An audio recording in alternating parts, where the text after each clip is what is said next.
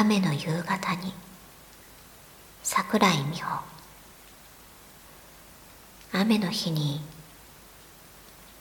アジサイが枯れ色になってもまだ咲いている。カラスが雨に打たれても屋根を歩いている。私も自分がおかしいと思うのはやめよう。時計が8時15分を過ぎてもまだ進んでいる。大部券が干されないまま乾いている。私も自分が正しいと思うのはやめよ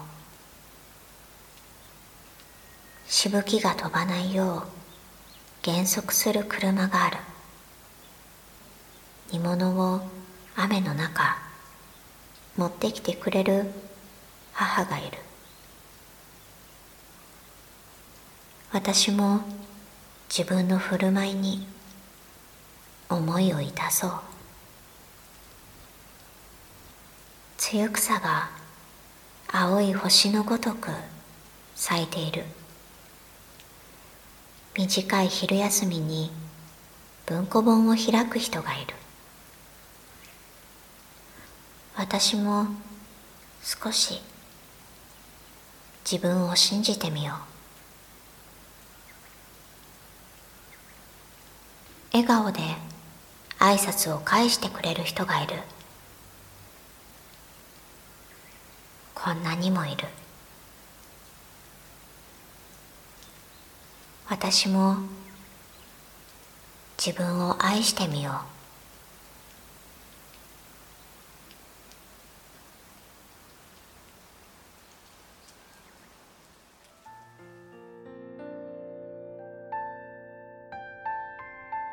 こんにちは。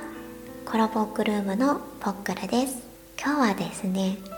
詩の朗読をしてみました。雨の夕方にというあの私のね友人でもある桜井美穂さんという方が今の季節のね詩を送ってくれたので読ませていただきました。アジサイが枯れ色になってもまだ咲いている。っていうのがうちの庭のアジサイがね今まさにその枯れ色なんですよね。見ながら詩を味わっておりました。自分がこう日々生活してる中で自分がこう勝手に思い込んでいることとかうんそういったことに気づかずに急いで暮らしている時にこうふとねはたっと何かにこう気づける瞬間っていうのがいいなと思って詩はそういう力があるなと思ってね。この詩の中でいろんな情景が浮かんだんですけれどしぶきが飛ばないよう減速する車があるっていうところにがこうより情景が浮かんでなんだろうねそのなんかこうことが起きた時に自分も車のそのしぶきがこう飛んでああってこうなんだよみたいな感じになったりとかああついてないなとかね思ったりすることってあるあるんですけどでも何かをこうことが起こらないように誰かが何かをしてくれているっていう多分そういうことが本当はたくさんたくさん溢れていて何事も起こらない。なんかこうついねなんか何かを起こすこととか何か表面に出ることとか考えてしまいがちなんですけれど何かがこう起こらないようにその普通の暮らしだったりそういうことに次の日もそうであるようにとかこの後もそうであるように誰かが何かしてくれているんだろうなって自分もそうかもしれないしそういうことを考えましたね。そうなんかほんとそういうことで溢れてるなって思っていて。でだからじゃあねその何も起こってないことを感謝しましょうとかそういうことを言いたいわけじゃなくてなんかそういうことに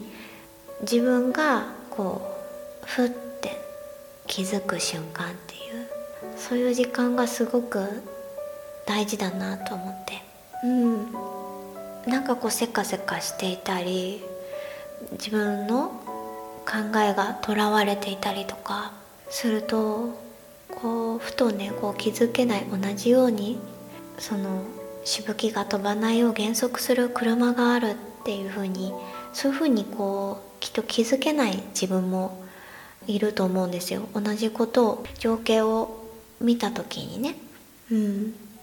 もそういうことにこう気づける瞬間をできるだけねこう多く持てたらいいなっていう風に思いました。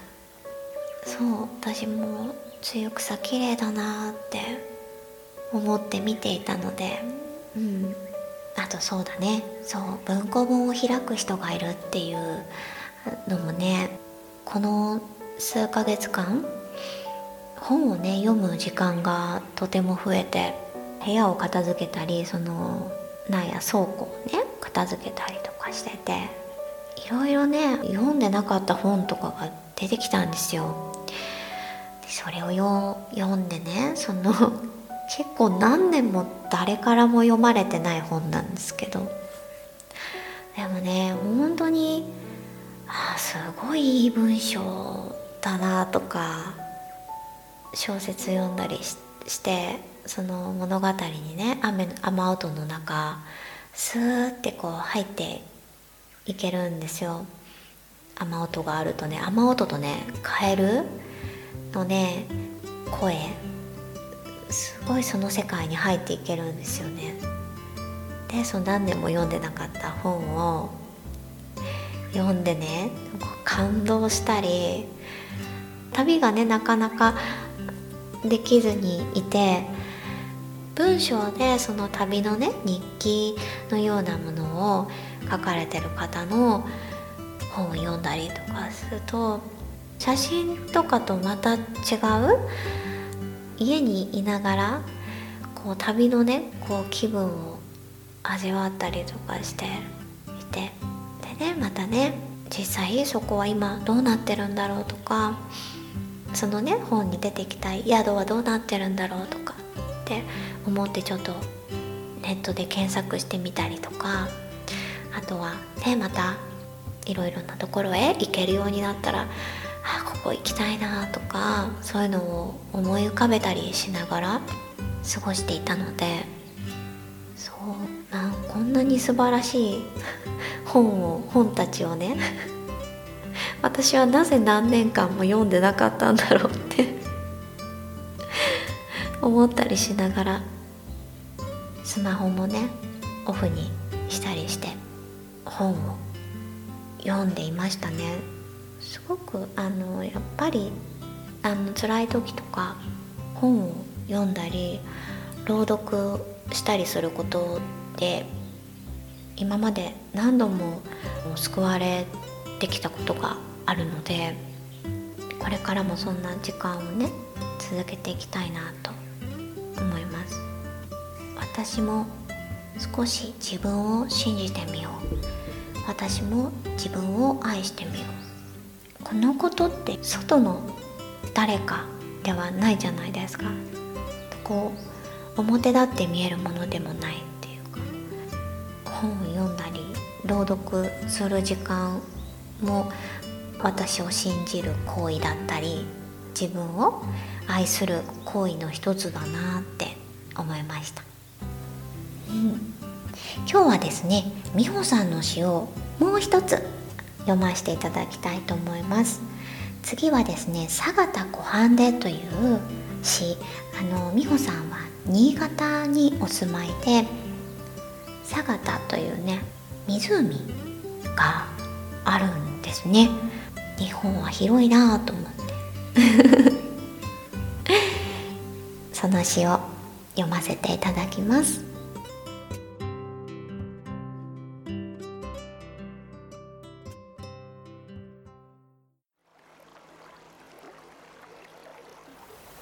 佐賀田湖畔で桜井美穂。私は私の目でしか世界を見ることができない。私は私の感受性で広がる青い世界に目を見張る。豊かな青が語りかける世界。でもカモはどうだろう。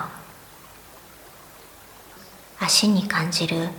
水のたゆたいを人よりはるかに精度の高い網膜に映る水中の景色を一体どう感じているの？世界の見え方の違いはそのまま世界の豊かさ。他者がいる。その数だけ世界は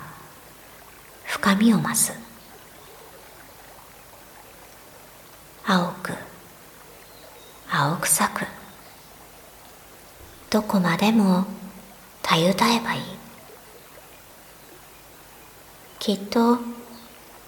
かり合えない。というつつましさを持ち限界がある。ということは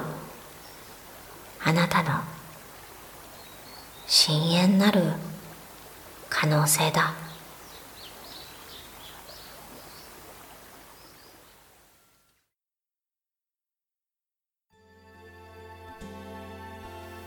湖いいですね。こういうところがあるんだなって思いながら読んでいました。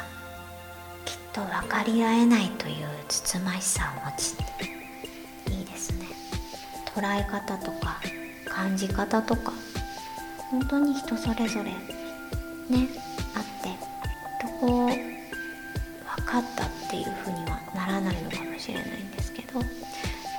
かそれをこうして伝え合ったりとかあの詩に書いてみたりとかその中で何かこう少しでも生きていく中で交わりがある瞬間は私は嬉しいしこれからも持ちたいなと思っていてきっと実際に行ったことはないけれどその美穂さんがねこの詩を書いてくれたことによってでそれを読むことによって見えた景色だったりとかそういうのをイメージする時間も楽しかったしでなんかこういつかまたその